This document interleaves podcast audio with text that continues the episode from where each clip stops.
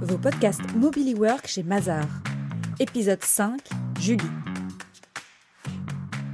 Je m'appelle Julie, euh, j'ai 30 ans, j'ai intégré le cabinet Mazar en 2014 et euh, je suis manager de fonction technique norme.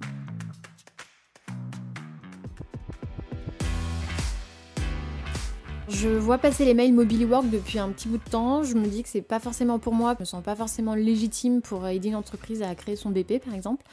Euh, en discutant avec ma senior manager, euh, elle me dit que ça peut être sympa de faire un petit peu autre chose, euh, de voir un petit peu l'autre côté de la barrière. Donc je décide de me lancer.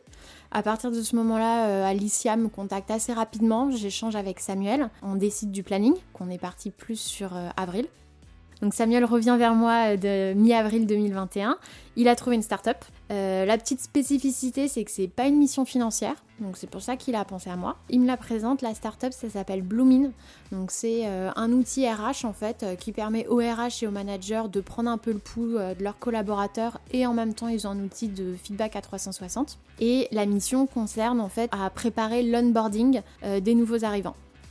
Aujourd'hui, ils sont une trentaine, demain, ils seront 50. Donc, en fait, euh, c'est hyper important pour eux euh, d'avoir un process d'onboarding euh, calé. Et je me dis que ça va me sortir un peu de ma zone de confort. Enfin, ça me plaît tout de suite et je me dis, bonne idée, si ça fit avec le cofondateur, ça, ça va être top. Je débute le 3 mai sur place pour la première journée. Les locaux sont au cargo, c'est un incubateur de plusieurs startups qui est géré par la, mairie de Paris.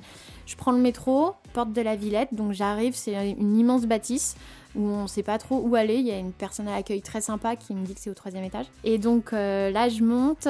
Y a des, en fait, il y a des portes partout. Et derrière les portes, il y a des immenses open space. Donc euh, l'open space de, de Bloomin, euh, il y a 4 ou 5 tables où il y a la place d'y avoir 4 ou 5 personnes à chaque fois.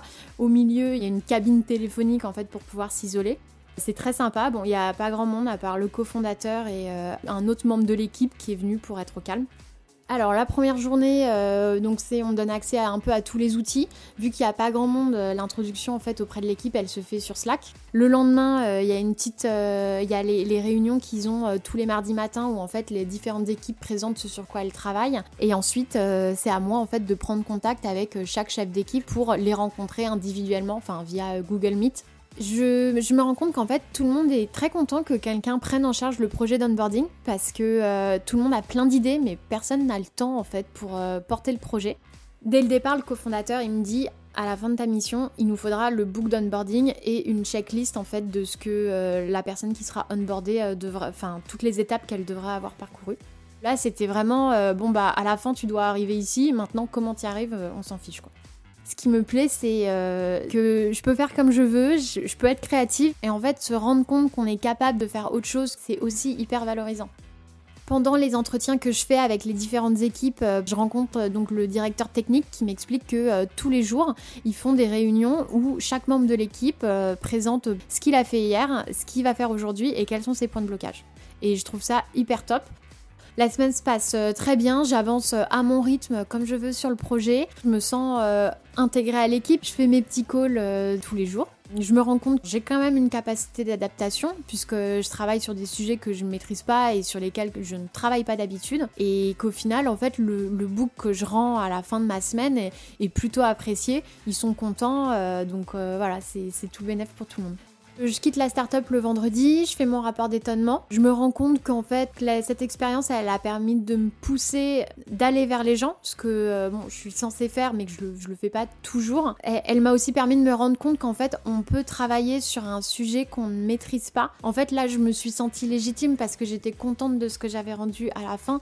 Quand je rentre chez Mazar, je mets en place la le format de réunion qui m'avait euh, pas mal plu euh, dans, notre équipe fonction technique. Et donc euh, tous les jours, ou presque, on ne fait pas forcément tous les jours, mais on essaye un petit peu, on se dit bah, tous qu'est-ce qu'on a fait hier, qu'est-ce qu'on va faire aujourd'hui et quels sont nos points de blocage. Et je trouve ça hyper important d'être transparent avec ces équipes pour leur expliquer en fait ce qu'on fait et ce qu'ils seront amenés à faire demain. Je suis hyper contente d'avoir fait une expérience mobile work, d'avoir vu un petit peu euh, l'autre côté de la barrière, de comprendre euh, mes copains et ma famille qui bossent en start-up. Ça, c'est pas mal. La start-up, c'est un univers qu'on voit beaucoup à travers euh, la jeune génération ou la télé. Moi, j'ai pu la voir en vrai et en fait, c'est un univers qui est hyper dynamique et qui donne vraiment envie de se défoncer pour son entreprise en fait. Moi aujourd'hui, Blooming, je les suis sur LinkedIn, ils ont réussi leur levée de fonds. En fait, c'est génial. Je, suis hyper contente et, euh, même c'est, enfin, sympa de sortir un peu de sa zone de confort, de sortir de Mazar, donc de voir, euh, voir autre chose, c'était hyper sympa.